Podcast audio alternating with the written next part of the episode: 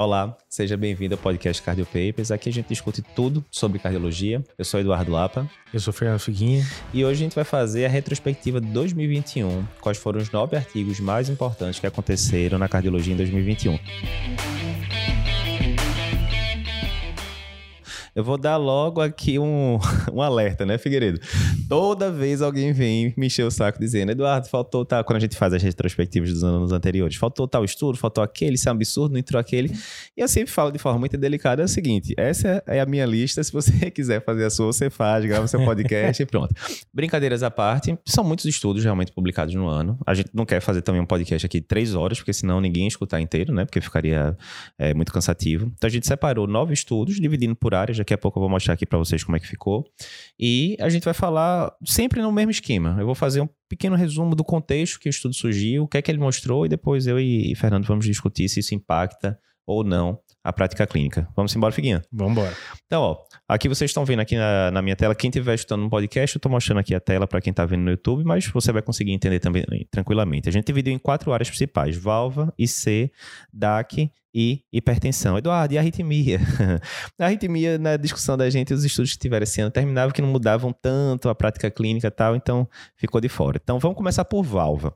Valva a gente separou três trabalhos. O primeiro, estudo bem interessante, que foi o estudo LAUS 3, publicado lá no começo do ano no congresso da, do American College. Basicamente, todos os artigos que a gente vai discutir aqui foram publicados no New England, né? Todos os artigos de, de alto impacto. Então, o estudo LAU 3 é o seguinte, ele tenta responder a seguinte pergunta, vale a pena ocluir o apêndice atrial esquerdo em paciente que, é, que tem FA e que vai para uma cirurgia cardíaca, vem aqui para mim. Como é que é o contexto, né? Paciente que tem FA e vai operar, digamos, uma válvula mitral, tem um prolapso, alguma coisa do tipo. As diretrizes atuais dizem que tem recomendação 2B, ou seja, uma recomendação fraca, de você chegar lá e depois né, de, de resolver a válvula mitral, você ocluir, né, amputar o apêndice atrial esquerdo. Por quê? porque é no apêndice atrial esquerdo que normalmente surgem os trombos, né, que, que podem acontecer no FA e com isso causar AVC depois. Será que se a gente ocluir esse apêndice atrial, a gente diminui esse risco de ter evento embólico posterior, né? A pergunta foi essa. E aí, o que é que o estudo mostrou? O estudo mostrou o seguinte: eram pacientes que tinham é, Chades Vasque de pelo menos dois, que iam para uma cirurgia com SEC. É, um grupo ia para a oclusão de apêndice atrial, outro grupo não fazia nada. A anticoagulação não mudava, isso é importante, certo? Então, a anticoagulação era igual nos dois grupos, não tinha diferença. Foram dois mil e poucos pacientes, e o endpoint primário era AVC e outros eventos embólicos, né? E o que é que foi observado? Houve sim redução de taxa de complicação, de 7% para 4,8%, ou seja, o grupo que operou, que amputou lá o apêndice atrial, ocluiu, teve bem menos eventos, sim, e isso não trouxe aumento de risco de complicação cirúrgica, você podia dizer, né? É, ah, o paciente, por ter cutucado ali mais, complicou mais, sangrou mais, tamponou mais. Não, isso aí foi, foi tranquilo, não teve grandes problemas. E aí, Figuinho, o que, é que você acha? Acha que muda a guideline esse, esse estudo? Eu acho que sim. Eu acho que assim, reforça que vale a pena fazer esse procedimento. Algo que era 2B uhum. provavelmente vai melhorar a, a qualidade aí de indicação. É, o estudo teve quase 80% dos pacientes que estavam anticoagulados, né? Isso. Então é interessante que em cima disso eles conseguiram reduzir ainda 33% aí de, do endpoint primário. Perfeito. Então acho que é um estudo forte aí que eu acho que vai impactar assim nas diretrizes e eu acho que é algo a considerar para quem tem esse perfil. Vai para uma cirurgia com SEC uhum e tem a possibilidade de fechar o apêndice atrial. Perfeito. Acho bastante possível, né, dele subir aí para talvez uma recomendação 2A, enfim, a, a cirurgia, a, o procedimento de rotina, né? Isso você falou interessante, a gente comentou isso inclusive lá na, na no podcast do Congresso do American College, por quê? Normalmente a gente pensa em, em oclusão percutânea, nada a ver com, com cirúrgico hum. agora. A gente pensa em percutâneo o quê? No paciente que tem alto risco de sangramento, não consegue usar anticoagulante a longo prazo, termina botando lá o ótimo, né? O que quer que seja.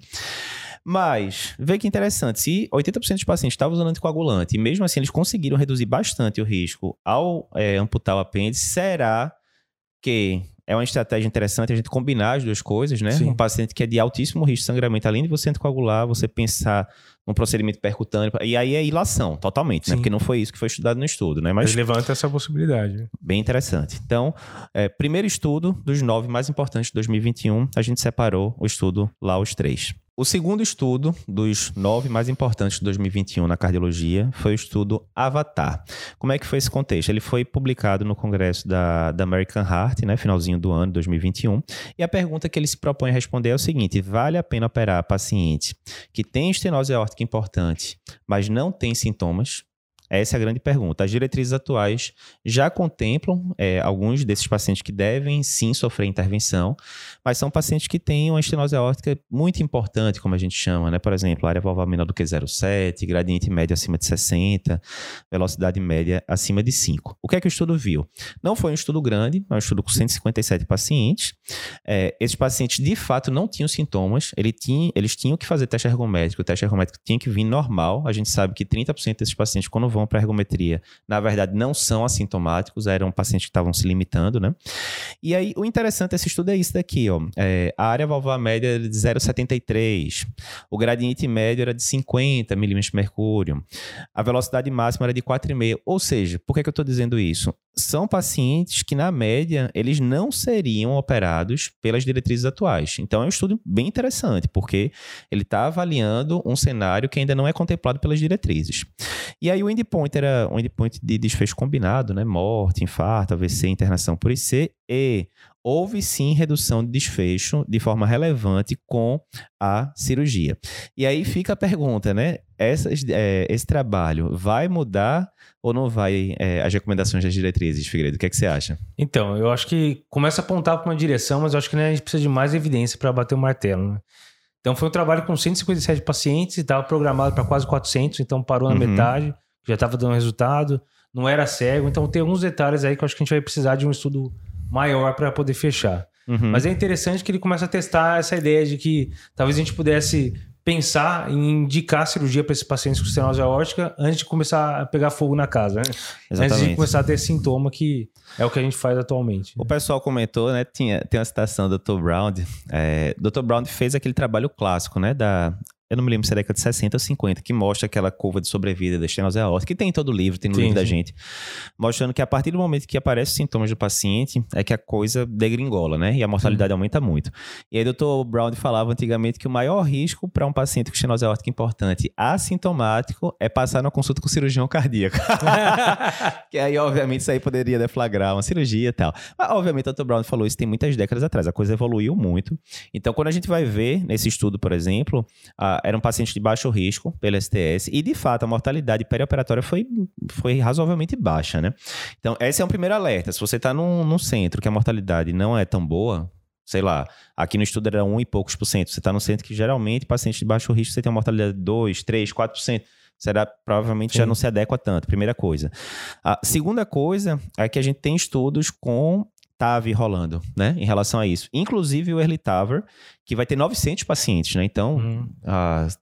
cinco, seis vezes maior do que o, o, Avatar, né? Então, e que tem uma chance muito grande de mostrar resultados similares, né? Porque a uhum. gente sabe que a TAV cada vez mais vem se, se consolidando, enfim. Então, eu acho que talvez mude alguma coisa de grau de recomendação, talvez os cutoffs que tem nas diretrizes atuais, talvez eles baixem um pouquinho, uhum. mas por, por, esse estudo só de 150 e poucos pacientes não é aquela evidência definitiva. Eu concordo, Sim. vamos esperar os outros estudos para a gente conseguir ver isso direitinho, mas estudo importante, Avatar em valvopatias. O terceiro estudo mais importante dos nove né, da cardiologia em 2021 que a gente separou na nossa retrospectiva é o GOLD Trial, também publicado né, no, durante o Congresso da American Heart 2021. A pergunta dele é o seguinte: vale a pena usar bezetacil? O bezetacil consegue retardar progressão de cardiopatia reumática latente. Então, só para a gente lembrar né, o contexto. Uh, o, primeiro, o que é cardiopatia reumática latente? Né? É aqueles pacientes que você pega, geralmente crianças ou adolescentes. Você pode fazer um, um screening né, na, na população é, que onde tem uma prevalência alta de, de, febre reumática, cardiopatia reumática, e você encontra alterações ecocardiográficas que a criança nem refere história, né, de muitas vezes febre reumática e tal, é entre aspas, é meio que um incidentaloma, né? Você rastreou e achou. E essa febre reumática latente, né? Nesse caso desse estudo, ele excluía valvopatia moderada ou importante, porque nesses casos de valvopatia moderada e importante, a gente já tem uma evidência, né, razoavelmente forte que a febre, a, o bezetacil é, tem efeito benéfico realmente. Então, como é que foi o desenho do estudo? Eles pegaram crianças entre 5 e 17 anos, iam lá nas escolas de um país africano, faziam triagem com eco. Ok. Se tivesse doença latente no eco, podia entrar no estudo, mas eles excluíam, né? É, cardiopatia, valvopatia moderada ou importante. Aí saía fora. Beleza. Um grupo ficava usando bezetacil a cada quatro semanas. Note que é um pouquinho diferente do protocolo que a gente usa aqui no Brasil, né? Que é a cada três semanas, mas ok. E o outro grupo não usava nada. E aí o que é que eles faziam, né? É, o endpoint era basicamente é, achados de eco. Então, eles tinham esse eco basal do paciente que mostrava, digamos, tem uma estenose mitral discreta. Enfim, tá lá, né? Gradiente de tanto, área valvar de tanto, enfim. E aí eles repetiam essas imagens dois anos depois e os ecocardiografistas, né, sem saber o que era antes, o que era depois, diziam, ó, melhorou, piorou, tá a mesma coisa, né? Enfim, era para ver a progressão da doença no eco. E aí o que é que foi observado? É, o grupo que usou bezetacil progrediu bem menos doença, né? Enquanto que 8,2% dos pacientes do grupo que não usaram bezetacil progrediram, ou seja, a alopatia que era X ficou mais, mais severa, enquanto que no grupo que usou bezetacil 0,8% só progrediram, né? Uma diferença é bastante razoável. E aí pode vir a pergunta, ah, Eduardo, mas sempre o pessoal fica com medo em relação ao bezetacil em relação à alergia, reação anafilática, né? E das crianças que entraram aqui foram milhares e milhares de doses de bezetacil. Teve um caso só de anafilaxia e que foi rapidamente revertido com uma dose só de adrenalina intramuscular, né? Então, trabalho muito... Por que, que a gente separou esse trabalho aqui para a retrospectiva 2021? Primeiro, febre reumática é uma coisa que tem um impacto absurdo, né? Principalmente no país da gente e que a gente vê pouca publicação em revista de grande impacto, como é o New England, né, que foi o, a, o periódico que foi é, publicado, o Gold Trial. Então, ele é importante, esse trial, porque ele ratifica ainda mais a necessidade do bezetacil, mesmo em fases muito iniciais da doença, né? A gente sabe que isso tem um desconforto para o paciente, né, de ficar tomando injeção a cada três, quatro semanas, mas é importante. E ratifica também para os profissionais de saúde a segurança da medicação. Mais uma vez, de milhares e milhares de doses aplicadas, uma reação anafilática e com uma injeção de adrenalina, né, que tem em qualquer posto de saúde, deveria ter né, em qualquer emergência, reverteu rapidamente. Então, nada nada do outro mundo, né? E aí, Figueiredo, o que, é que você acha desse trabalho? Eu achei legal porque realmente reforçou a importância da profilaxia secundária. Né? A gente lembra os critérios, a revisão dos critérios de Jones, né, que foi 2015, uhum. eles incluíram fazer eco para todo mundo aí com febre reumática para tentar identificar essa cardite subclínica, que seria mais ou menos essa uhum. cardite é, latente. Né? Uhum. E daí, se for ver das diretrizes de 2020, se tiver realmente cardite sem sequelas, né? Com sequelas seria lesão moderada grave, teria indicação de utilizar penicilina de até 25 anos ou 10 anos do último surto. Uhum. No caso aqui, a gente não saberia quando que foi, né? Que foi o rastreamento, a gente não sabe quando Isso. foi o evento. Isso. Então, teria evidência baseada na nossa diretriz desse perfil de pacientes de usar por é, até 10 anos, é, ou 25, né? A gente não sabe quando foi, uhum. até 25 anos. Então, acho que reforça que a gente tem que realmente tomar cuidado. Parece que é, é, é uma doença antiga, não deixa de lado. Uhum. A gente sabe que reforçou que a gente precisa realmente tomar cuidado e indicar penicilina de benzatina para evitar progressão da doença. Acho que tem dois pontos importantes aqui, Figueiredo. O primeiro é o seguinte, a gente tem que lembrar que isso foi um rastreio populacional, né? Tem um trabalho hum. do New England de anos atrás, que foi feito na Índia, onde eles pegavam poucos é, técnicos em ultrassom, que o pessoal ia lá com aqueles aparelhos handheld e faziam é, ultrassom de milhares de crianças, e quem lia os ecos estava nos Estados Unidos. Ou seja, um negócio bem, uhum. né? Bem, bem interessante a logística. E eles conseguiram pegar vários casos desses, né? De, de crianças com, ou adolescentes com febre reumática latente. Mas uma das perguntas que ele, inclusive, questiona no artigo é o seguinte: ok, a gente encontrou, mas a gente encontrar quer dizer que vai adiantar, é custo-benéfico, né? Uhum. Se a gente tratar essas crianças de fato, a gente vai estar tá alterando né, a uhum. evolução. Seria, vamos fazer uma analogia aqui, é similar aquelas coisas do. Será que vale a pena a gente ficar procurando FA com, com Apple Watch? Né? Uhum. Eu sei que se eu procurar, eu vou achar. Mas será que se eu anticoagular esses pacientes, eu de fato vou diminuir, né? AVC? Seria Sim. uma pergunta similar, né? Em termos de rastreio e tal, né? É, de detectar uma doença que não tinha sido detectada e fazer uma prevenção, né? No caso da, no caso da, da FA, de prevenção primária de AVC, porque o paciente não teve AVC, ainda Sim. aqui de prevenção secundária de febre reumática. Então é interessante isso. No próprio artigo, eles colocam na discussão que ainda não dá resposta definitiva, porque é, não teve desfecho clínico, né? Foi Sim. progressão ecocardiográfica e tal. Mas a gente sabe que se está progredindo, é, se o eco está piorando, inexoravelmente virão sintomas depois, né? uhum. né? Mas enfim, é, é, um estudo bem interessante nesse ponto, né? Em, em termos de, de triagem é, populacional. Bem, então a gente fica feliz de estar tá tendo publicação sobre um tema tão importante que é a febre reumática, né? Quarto trabalho mais importante da cardiologia em 2021, de acordo com nossa equipe. Agora a gente vai para a parte de insuficiência cardíaca. Emperor Preserved. Bem interessante esse estudo. Então, voltando só, né? Ah, o que foi, né? O que foram os estudos Emperor? Estudos usando empagliflozina em pacientes com insuficiência cardíaca. A gente já tinha tido previamente o Emperor Reduced, que pegava pacientes com fração de ejeção é, abaixo de 40%, que já tinha mostrado benefício não de mortalidade, mas diminuição de internação por IC. E estava todo mundo esperando o Emperor Preserved. Por quê?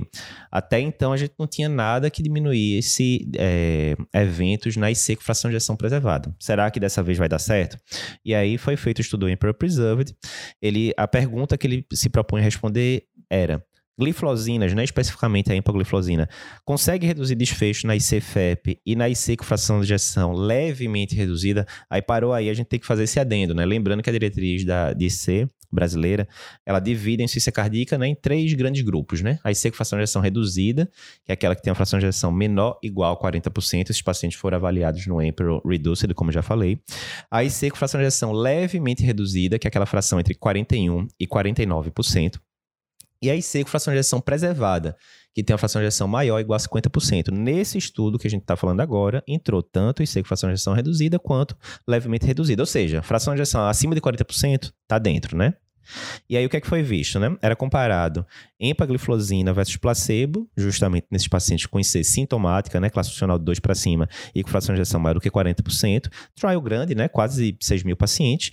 E o endpoint era morte é, internação por insuficiência cardíaca. Resumindo, a gente, é, a gente não, né? Foi observado no estudo diminuição de desfecho, não as custas de mortalidade, mas as custas de diminuição de é, insuficiência cardíaca, mas claramente trial positivo. Lembrando que trabalhos prévios, tipo Topcat, que é com espironolactona, é, e outros trabalhos é, com, com IECA, BRA, tiveram endpoint negativo na ICFEP, esse foi endpoint positivo, beleza? E, mais interessante, assim que saiu o estudo, teve muita gente que falou: olha, mas aparentemente todo o benefício veio ali da fração de ejeção entre 40, 41 e 49%, né? Mas e o grupo acima de 50%? E a gente cobriu depois no Congresso da American Heart, saiu a subanálise da fração de ejeção maior ou igual a 50% no Emperor Preserved e sim mostrou-se benefício. O benefício foi maior realmente quanto menor a fração de ejeção, mas mesmo os pacientes com fração de ejeção maior ou igual a 50% obtiveram benefício. E aí, Figueiredo, empolgou com esse estudo não? Então, é, foi interessante porque foi um, um, estudo que colocou as glifosinas aí no cenário da ICFEP. A gente estava começando a imaginar lá dos, das análises do, do solo IS que teve lá no Isso. passado. Então, reforçou que realmente é uma droga interessante. Que o soloísta era só diabético, né? Era só diabético, teve é, realmente. Diabético e não diabético, o Emperor né? foi diabético e não diabético. Perfeito. É, não foi o, o, blockbuster que a gente esperava, né? eles lançaram uns dois meses antes, vai, deu positivo, todo mundo esperando que é, se a primeira droga que reduzir mortalidade, não foi a análise uhum. de, é, de, é, secundária, mas realmente foi um estudo que teve um endpoint primário positivo, então foi um estudo positivo, uhum. colocou as glifosinas no tratamento da IC, IC em geral, né? Já estava bem estabelecido para reduzida, agora levemente reduzida e preservada. Então, uhum. Então, acho que foi um trabalho sim que muda a conduta. E a gente ainda está esperando o primeiro trabalho para mostrar a redução de mortalidade isolada aí. Mas a gente está tendo mais opção para tratar esse paciente com CFEP que até algum tempo atrás a gente não tinha realmente. É, sem dúvida. Então é interessante, Figueiredo, porque ó, vou voltar agora para a IC reduzida, certo? Vou fugir da IC preservada e só dar um adendozinho. Quando a gente vai para a diretriz atual da, da SBC em relação à IC, o que, é que acontece? O paciente com IC reduzida tá lá sintomático, você vai começar a terapia tripla, certo? IECA ou BRA, IECA preferencialmente, com espirona e com beta-block. Otimizou tudo, diurético, volemia, para e o paciente continua sintomático, você vai para quê? A diretriz diz que você poderia fazer ou sacubitril valsartana ou uma gliflozina com iguais níveis de evidência. Uhum. Mas é interessante porque quando a gente vai ver o sacubitril valsartana, a gente tem um estudo positivo né? Que é o uhum. Paradigm e que tem uma série de coisas que a gente já comentou no, no, no site. E todos os outros, basicamente, ou com resultados né, meio pífios, né? De, de é, desfechos moles e tal, ou negativos. Tem inclusive Paradise, né? Que o pessoal da equipe falou, bota Paradise aí no meio. a gente terminando botando Sim. que é um try negativo, mas que era o, o contexto de sacubitril valsartana pós-infarto, etc. Sim. E também não teve benefício. E na SCFEP o Paragon que, que bateu atrás, mas foi negativo Exatamente. Também. Então, assim, tem um, um bocado de estudo negativo com sacubitril valsartana. Enquanto que com gliflozina é meio que o contrário, né? É tudo uhum. positivo, né? Você Sim. tem aqueles trabalhos iniciais de diabetes, né? Canvas, de Claire, etc., que mostraram que não era para ver isso, mas todos mostraram diminuição de internação para o IC. Aí depois você vai para o grande blockbuster, que foi o da IGF, né? Que uhum. para a gente foi o melhor, o estudo mais impactante. Agora eu não me lembro se foi de 2020 ou se foi de 2019. Mas enfim, foi o estudo mais importante do, do ano que a gente cobriu, na nossa opinião. Uh, você teve o Emperor Reduced, que tudo bem, não diminuiu a mortalidade, mas mais uma vez mostrou diminuição de internação por IC, que é um desfecho relevante, Sim. né? Você perguntar para o paciente com IC, que a gente sabe que interna que só, ah, você quer internar três vezes no ano ou quer internar uma vez no ano, né? Faz muita diferença na qualidade Sim. de vida, etc, enfim. É, e agora também o Emperor Preserved, né? Então, você vai montando ali as peças do Lego, inúmeras peças a favor das glifosinas, enquanto que o sacubitril tá lá, uma peça grande, mas meio perdida ali, né? Que não tá encaixando e tal, né? Então, é até uma coisa pra gente questionar. Ah, tudo bem, no final das contas, a maioria dos pacientes vai terminar usando tudo, né? Com esse, com fracionação reduzida, sacubitril valsartana, com beta-bloco, espirono, com glifosina, tudo bem, ok. Mas se fosse para você escolher um, né, para colocar na frente, será que a glifosina já não tem mais evidência, né, do que o sacubitril valsartana? Enfim, só dando uma... Sim, saindo um pouquinho aqui resposta, da raia, né?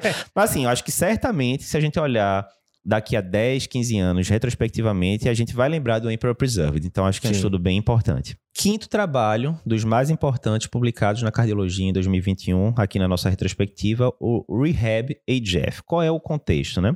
A, a gente sabe que reabilitação cardiovascular, né, é muito importante no paciente com ciência cardíaca, mas ele, ela foi muito mais estudada no paciente crônico, né, estável tal. A pergunta é, é a reabilitação, ela é segura e seria eficaz em pacientes que foram internados com IC descompensada? Será que dá para começar né, precocemente essa reabilitação? E aí foi um estudo com 349 pacientes, internados, todos idosos, né, acima de 60 anos, internados com IC descompensada. Um grupo ia para o tratamento usual, outro grupo ia para a reab razoavelmente precoce. E o endpoint primário eram sintomas medidos por uma escala né, de sintomas que ele cita lá. E, resumindo, houve melhora, sim, dos sintomas no grupo que fez a reab mais é, mais precoce, né? Não chegou a reduzir a internação, mas enfim, teve impacto na qualidade de vida dos pacientes.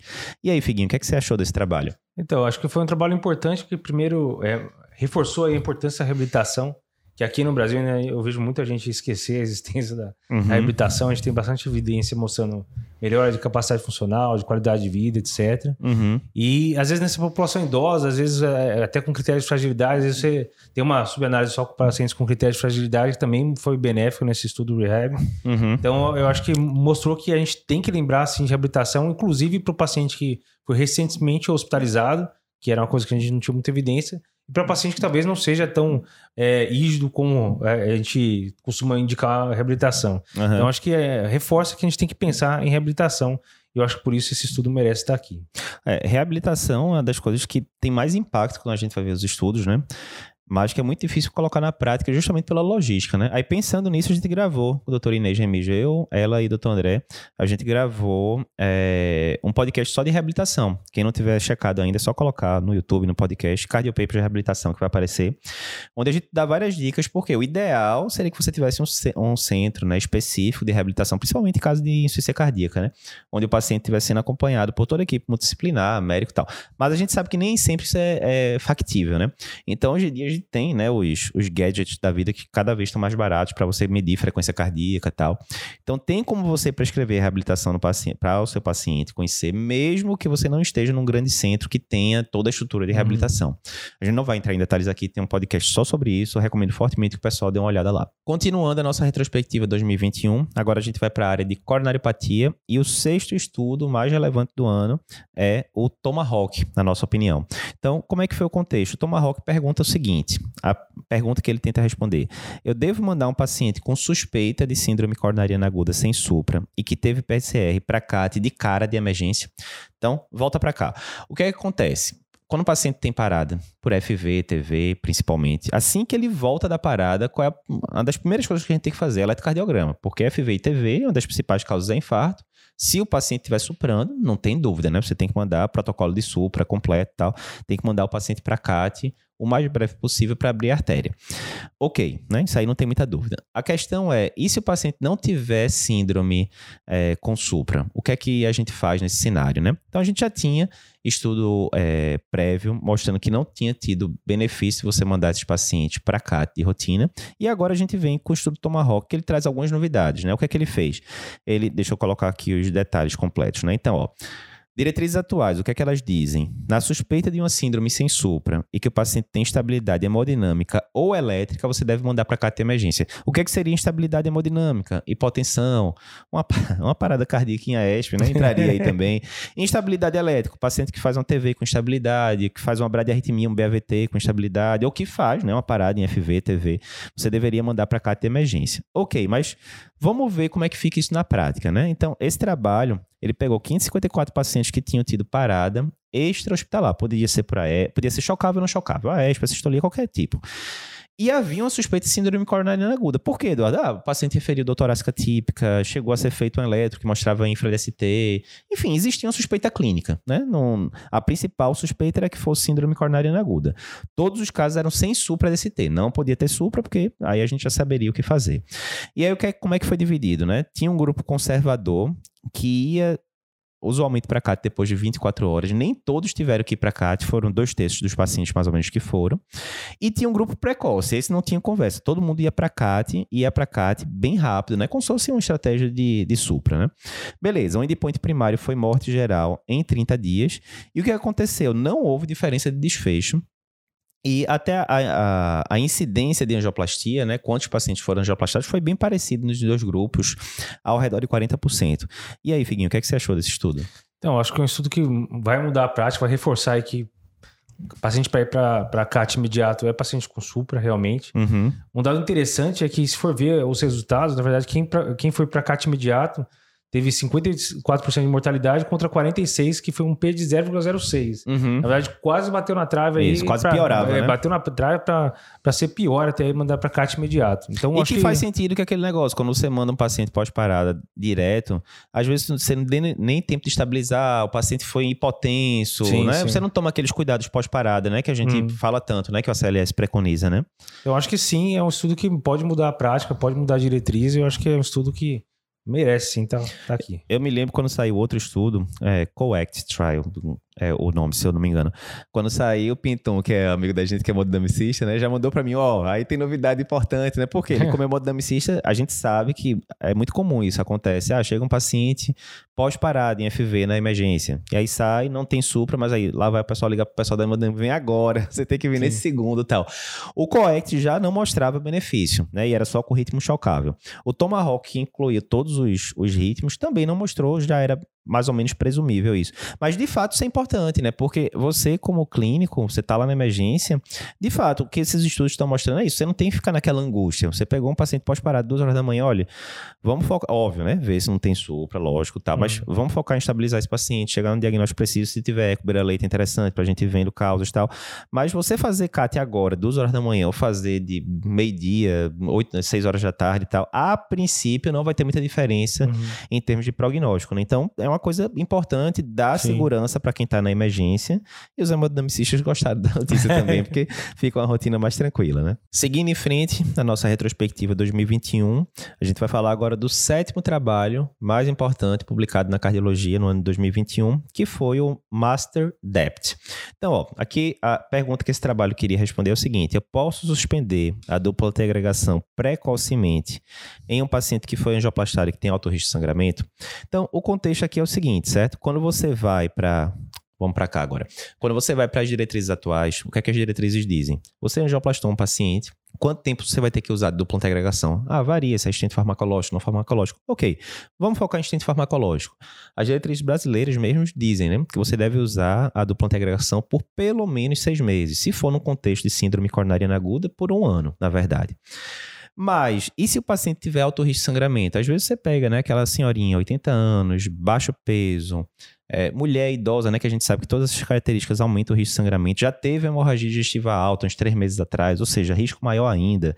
Aí faz uso crônico de anti-inflamatório, não, mas não pode, não, mas tá usando, o fato tá usando, tem artrite reumatoide, enfim, várias características que aumentam o risco de sangramento você fica coçando a mão para tirar a dupla agregação mais cedo, porque você sabe que isso aumenta o risco de sangramento. Mas, por outro lado, você sabe que se você tirar cedo demais, aumenta o risco de trombose de estente.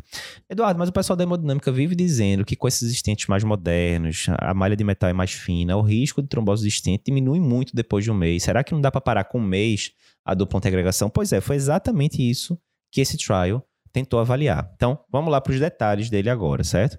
Então, ó, ele foi um trial que englobou 4.434 pacientes, tamanho bom.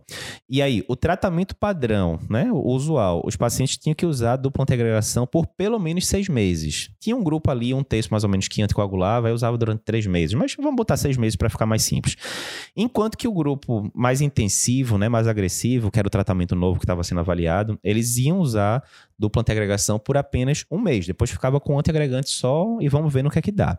Era um tipo específico de estente, né? Isso é uma limitação do estudo, né? Num, é, será que isso é, é extrapolável para qualquer tipo de estente, né? Não, não dá para dizer ainda, mas enfim, é uma limitação.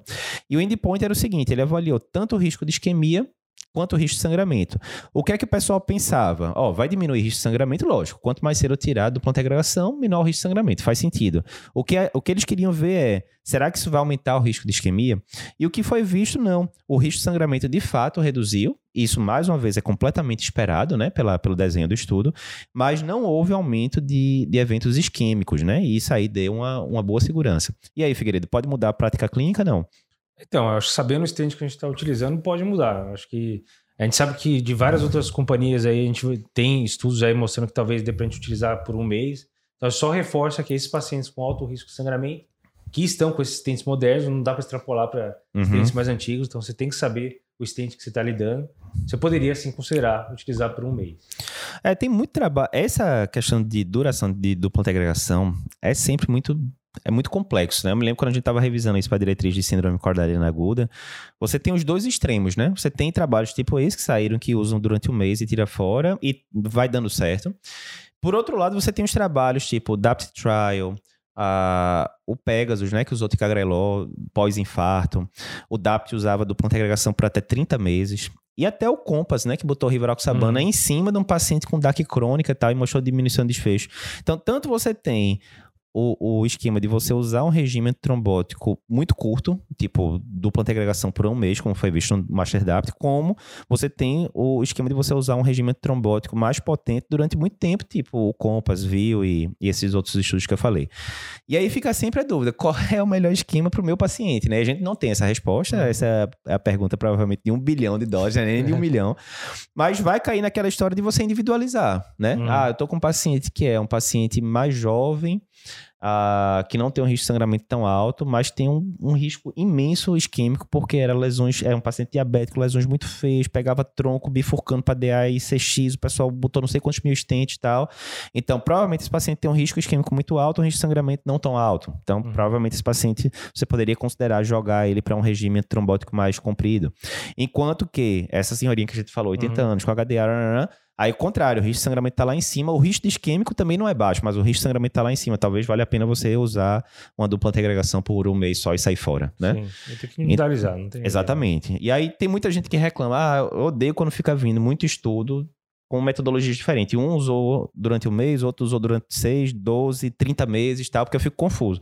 É aquela história, quanto mais dado a gente tiver, melhor para a gente conseguir tratar melhor o paciente. Você não pode ficar com raiva das evidências, né?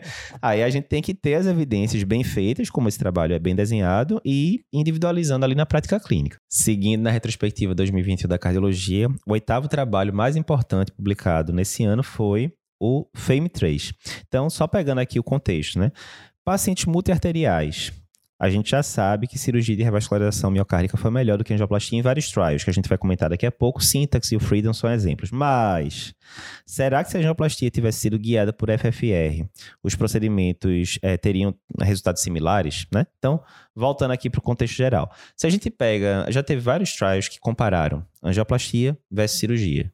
Mais modernamente, né, nos últimos anos, a gente poderia elencar o Syntax e o, e o Freedom, né? Tem o Best também, mas vamos pegar o Syntax e o Freedom. O Syntax talvez seja o, o trial mais conhecido, comparando as, os dois tratamentos. E é, o que foi visto no Syntax foi, cirurgia foi melhor. Ah, mas o Syntax era estente de primeira geração, usava paclitaxel, que a gente nem usa mais hoje em dia. Será que se fosse o estente mais moderno teria diferença? Não sabemos. O Freedom, ele viu só pacientes diabéticos, multiarteriais, com indicação de revascularização, cirurgia versus angioplastia. Cirurgia foi melhor também. Mas qual é a questão? Quando a gente vai para esses trabalhos, como a gente já falou, ou eles usavam estentes de primeira geração, como foi o Syntax, ou usavam poucos estentes de segunda geração. E a maioria deles também não usou o FFR, que é um procedimento que a gente sabe, né, a reserva de fluxo fracionada, que é um procedimento que está bem estabelecido hoje em dia na literatura. Ele poupa estentes, né, tem é, lesões que você achava que tinha que colocar estente, quando você passa o FFR, você vê que aquela lesão não está produzindo isquemia e, portanto, não precisa de estente. E isso é bom também, diminui desfecho. Então, o grande contexto é esse, que aí o pessoal pergunta, da, principalmente o pessoal da hemodinâmica, né, olha, se a gente fizesse um trial atualmente com pacote completo, com estentes mais modernos de segunda geração, usando FFR e até em uma porcentagem ali dos casos usando imagem intravascular, tipo ultrassom, será que a gente conseguiria igualar com a cirurgia? Essa foi a pergunta do FAME3, mais um trabalho publicado no New England, né? E aí é isso. Nessa situação foram é, selecionados 1.500 pacientes cujo sintax médio era de 26, né? Um sintax intermediário. Ele excluía pacientes com disfunção relevante de VE sistólica e lesão de tronco. Esses pacientes não entravam. É interessante que ele, ele misturou pacientes agudos e pacientes crônicos. 39%, pacientes, é, 39 dos pacientes nesses casos tinham síndrome coronariana aguda sem supra, né? É quase metade dos pacientes. E o endpoint primário era morte, mais infarto, mais AVC, mais necessidade de nova revascularização em um ano. E o que é que se viu? Não, não foi. Ah, o objetivo do trabalho era mostrar não inferioridade, ou seja, que os, que os tratamentos eram equivalentes, né? Lembrando que quando a gente vai falar de não não inferioridade, na verdade, não quer dizer que sejam iguais. Era permitido que a angioplastia fosse até 65% pior do que a cirurgia, né? Que já é um, um, um intervalo grande. Mas nem isso ela conseguiu, né? A cirurgia foi melhor e ponto final. E aí, mais uma, uma coisa aí a favor da cirurgia, mais um dado robusto a favor da cirurgia. E ainda tem alguns detalhes. Por exemplo, quando você vai para a curva lá do trabalho, né, de, de desfechos, você vê que com um ano já está bem divergente uma curva da outra e que ela vai aumentando, né, o, a distância entre um e outro. Será que essa distância não vai ficar ainda maior quando a gente fizer o segmento de 3 anos e de 5 anos que vão existir para esse estudo? Provavelmente sim. Quando a gente vai para o Syntax Trial, por exemplo, eu me lembro que a gente viu na época que os segmentos estavam sendo publicados, com um ano não tinha diferença, com dois anos não tinha diferença, com três anos não tinha diferença. Se eu não me engano, foi quatro anos que começou a abrir curva de diferença entre, as, entre os dois tratamentos. Aqui não. Aqui com um ano, com poucos meses, na verdade, você já vê que as curvas estão claramente divergentes, né? Então, primeira coisa é isso. Primeiro detalhe importante. Segundo detalhe importante a definição de infarto periprocedimento foi igual para o grupo angioplastia e para o grupo cirurgia. E isso é, beneficia a angioplastia, na verdade, né? Porque a chance de um paciente fechar critério para infarto com os níveis de troponina que ele colocou lá após uma cirurgia é mais fácil do que com angioplastia, né? Que a angioplastia tende a subir menos troponina, né? Então, mesmo com tudo isso, a cirurgia mostrou-se melhor em um ano. E aí, Figueiredo, cirurgia para todo mundo ou não? Então, estudo bonito e tal, agora com os testes modernos, mostrou mais uma vez que cirurgia é melhor.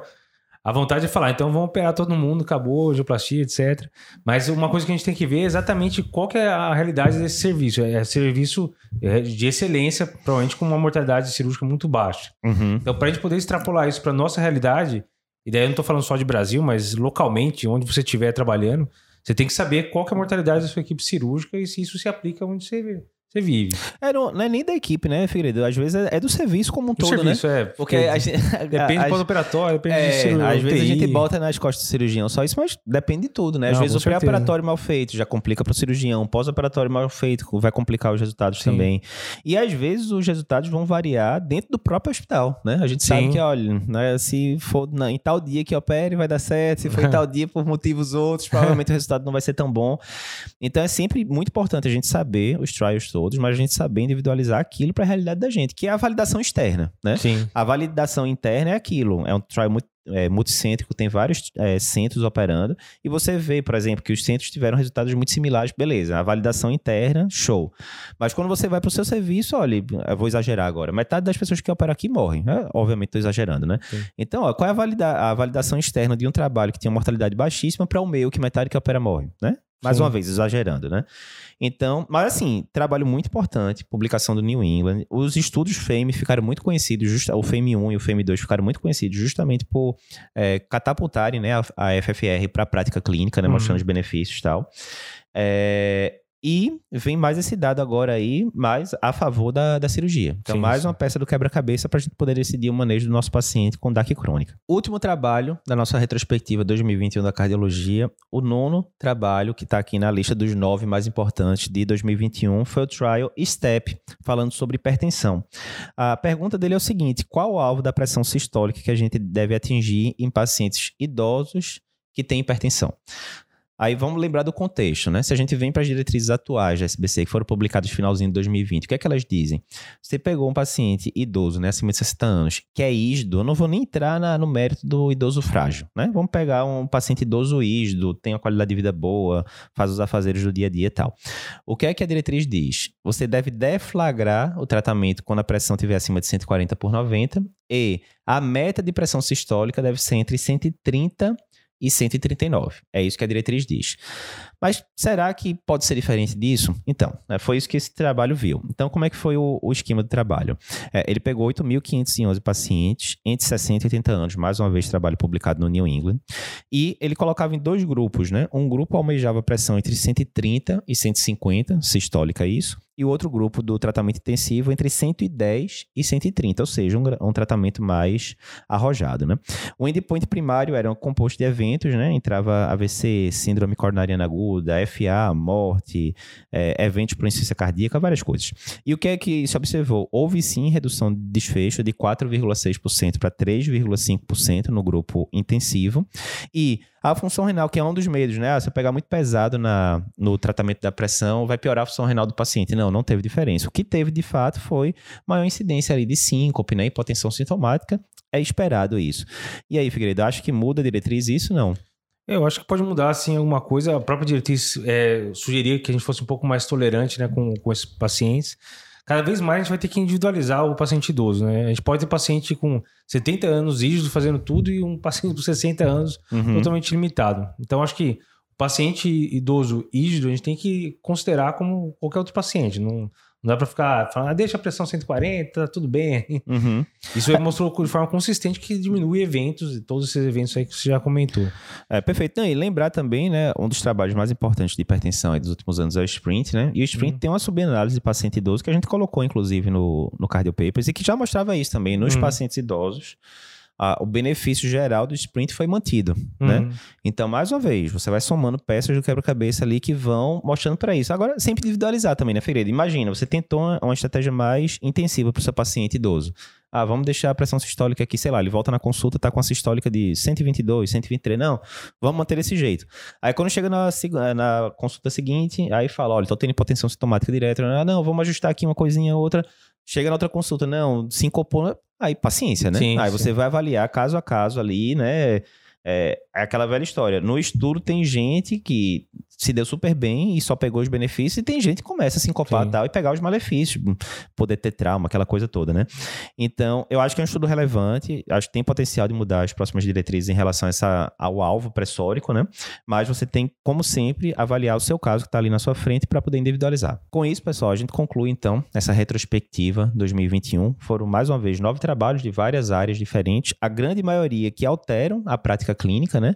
Ou eles alteram de fato o que já tem hoje em dia, ou eles ratificam algum aspecto que a gente sabe que deveria fazer, mas às vezes não faz, né? Acha que não é tão importante. Exemplo, o pessoal de prevenção da, de atenção básica, às vezes, não, bezetacil, será que é tão importante assim para a febre reumática? Sim, é muito importante, então ratifica muito é, esse aspecto. Então, uma revisão bem interessante uh, aqui que a gente separou para vocês. Se você está vendo pelo YouTube, comenta para a gente qual foi o estudo que você gostou mais.